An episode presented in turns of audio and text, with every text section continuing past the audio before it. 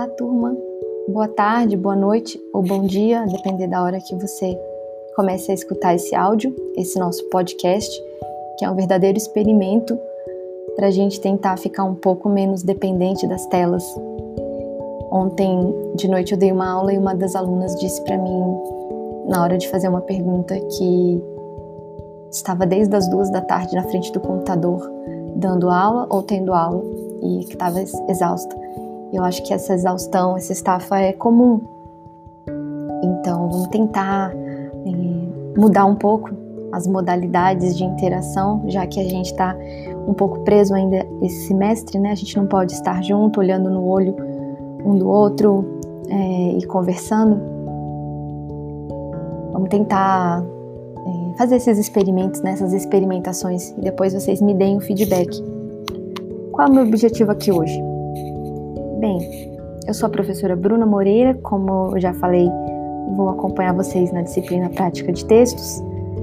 Vocês já tiveram um gostinho da disciplina, eu acredito, tanto é, explorando material na plataforma Aprender 3, quanto na nossa primeira aula com a professora Juliana Dias. Todo o material que você, a que vocês têm acesso foi elaborado por ela. Ela é professora autora da disciplina já testou essa disciplina antes e disse, relatou apenas é, feedbacks positivos. É uma disciplina que flui muito bem nessa modalidade é, assíncrona, em que os alunos podem fazer as, fazer as atividades dentro de, do período é, pré-determinado para cada unidade, no seu próprio passo. É, e é orgânica, bonita, fluida e deu super certo. Então, eu tenho certeza que a gente vai conseguir repetir isso, repetir essas experiências boas. A disciplina está dividida em cinco unidades, como eu falei, e para algumas alunas que chegaram depois, vieram me perguntar, a nossa disciplina prática de texto será é, feita, conduzida de maneira assíncrona, tendo previstos encontros síncronos, um por unidade é, como a minha área de interesse, de especialidade é mais na, na, questão do texto acadêmico, eu vou ficar com as unidades posteriores. As unidades, é, as primeiras unidades serão ministradas pela Juliana e por pelos membros do GCRIA. Né? Se vocês ainda não conhecem, deem uma explorada no site é, do grupo de pesquisa. Agora, nesse nosso encontro de hoje, o que eu quero fazer é conversar um pouco, tentar ser uma espécie de guia de vocês nessa unidade 1. Então, vamos lá. Depois que vocês forem para o computador, não agora, vocês vão ver que a unidade 1 tem alguns materiais muito interessantes. Primeiro, as orientações da unidade 1, que vão te dar um guia do que é o objetivo dessa unidade. Na sequência, a gente tem um vídeo intitulado Aula 1 Concepções de Texto e Escrita, que é um vídeo muito legal da professora Juliana Dias, que eu acho que aqui nós todos né, concordamos que somos fãs dela. E nesse vídeo vocês vão ter a oportunidade de fazer uma dinâmica que é sensacional. E depois vocês contem, a gente pode conversar no fórum, como foi para vocês fazerem essa dinâmica. Porque qual é a grande, o grande mote né, dessa parte do curso?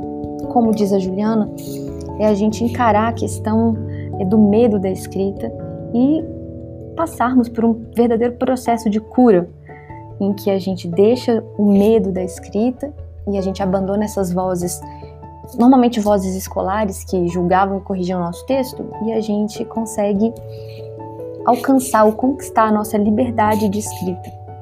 E essa dinâmica que ela faz a dinâmica dos tapetinhos, que eu vou deixar para vocês verem depois no vídeo, ela é reveladora para dizer o mínimo. Ela nos ajuda muito a entender o nosso processo de escrita e também como ele está imbricado com o processo de leitura, porque eles não são dissociáveis, né? Eu não sei se vocês tiveram a oportunidade ainda de assistir ao vídeo, ao primeiro vídeo que eu gravei e disponibilizei no YouTube, eu falei um pouco sobre a questão da preparação na hora de escrever e eu falei um pouco sobre o nosso histórico de leitor e de leitora, né? Ele entra muito no nosso preparo, assim como várias concepções. É, uma delas acerca de talento, dom, inspiração. E essas aquilo que a Juliana chamou né, dos medos cristalizados, né, essas crenças são crenças paralisantes né, que nos impedem de atingir a nossa liberdade plena de autoria, de criação, né?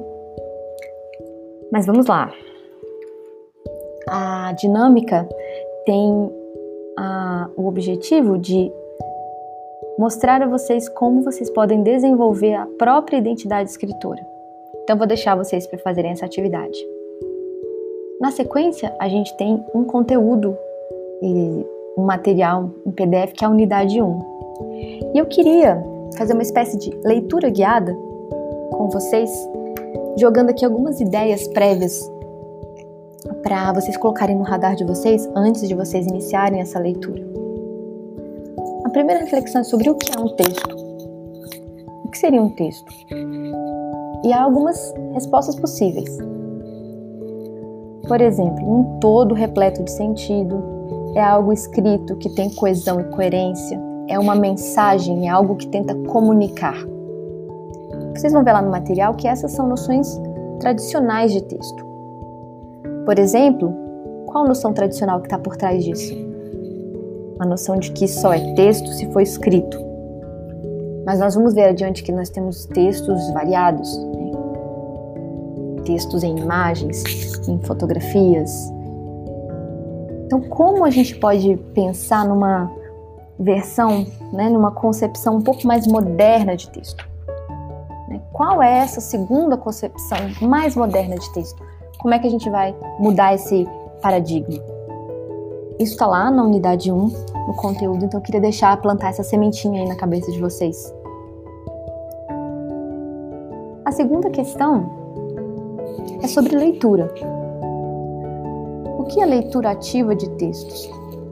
Se a gente for pensar nessa perspectiva mais moderna de texto, que vocês vão descobrir lá, se é que vocês já não é, foram atrás né, desse material, qual é o papel do leitor? Bom, se a gente pensa naquela concepção mais tradicional de texto, né, que o texto deve comunicar algo, que ele é endereçado a alguém, que ele é, né, ele é materializado na forma escrita, o leitor é alguém passivo, né? Aquele é aquele indivíduo que recebe a informação, a mensagem que está ali no texto. Mas o que seria então o leitor ativo? Como é o leitor que interage com o texto? Como é aquele leitor que, à medida que lê, ajuda a criar os sentidos do texto, né? E também outra questão: o que são os gêneros textuais? O que diz Bakhtin sobre isso? Bom, ele diz que são formas padronizadas, reconhecíveis de texto.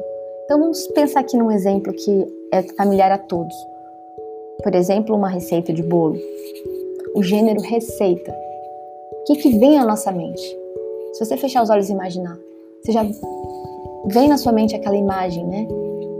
O título né, da receita, o nome da receita. E na sequência, ingredientes, todos listadinhos, né? Com a sua quantidade.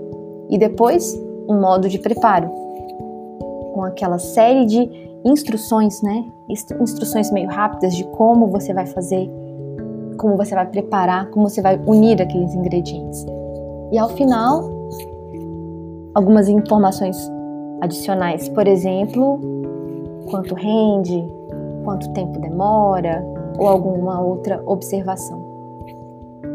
Então você vê realmente aquilo que Bakhtin diz, né? Forma padronizada, facilmente reconhecível, que é familiar a nós. Então a gente pode brincar um pouco com isso, não é? Você tem um gênero, você espera algo ali. Então o que acontece se você formata um outro texto nesse formato de gênero? Desse formato de gênero receita, né? No nosso caso, no nosso exemplo. Você brinca um pouco com essas expectativas do leitor. Falando sobre expectativa, eu vou deixar a última questão, pergunta provocadora nesse nosso guia de leitura do material da unidade 1. É uma pergunta que está lá e eu queria que vocês pensassem um pouco antes de ler o material. Por que é importante, né? Por que seria importante estudar, estudarmos a língua considerando os gêneros textuais e não apenas os textos de forma isolada. Já pensaram sobre isso? Bom, além do texto da unidade 1, a gente tem um vídeo obrigatório. Além do vídeo da, de concepções de texto escrita, tá? É um, um vídeo do professor Luiz Antônio Marcuski que fala sobre fala e escrita, oralidade e escrita. Bom, além desse vídeo, a gente tem o nosso fórum de apresentação, que também é obrigatório. Eu já li lá a história de vocês, já vi a fotinho de vocês. Quem ainda não participou, por favor, faça. E por fim, nós temos a tarefa 1, datada para entrega no dia 9 de agosto de 2021. Bem, esse é o nosso, vamos dizer, a nossa tarefa na unidade 1. Pensar sobre essas questões refletir um pouco sobre a nossa prática de leitura, a nossa prática de escrita e também tudo, tudo que passamos para chegar até aqui, né, como leitores e escritores. Mas eu acho que tudo isso que eu estou falando vai fazer muito mais sentido depois que vocês fizerem a aula 1 em vídeo e fizerem na casa de vocês a dinâmica dos tapetinhos. Então eu vou deixar vocês agora com essa leitura guiada da nossa unidade 1, Vou deixar o caminho totalmente aberto para o diálogo e a gente volta a se falar. Boa quinta para todo mundo!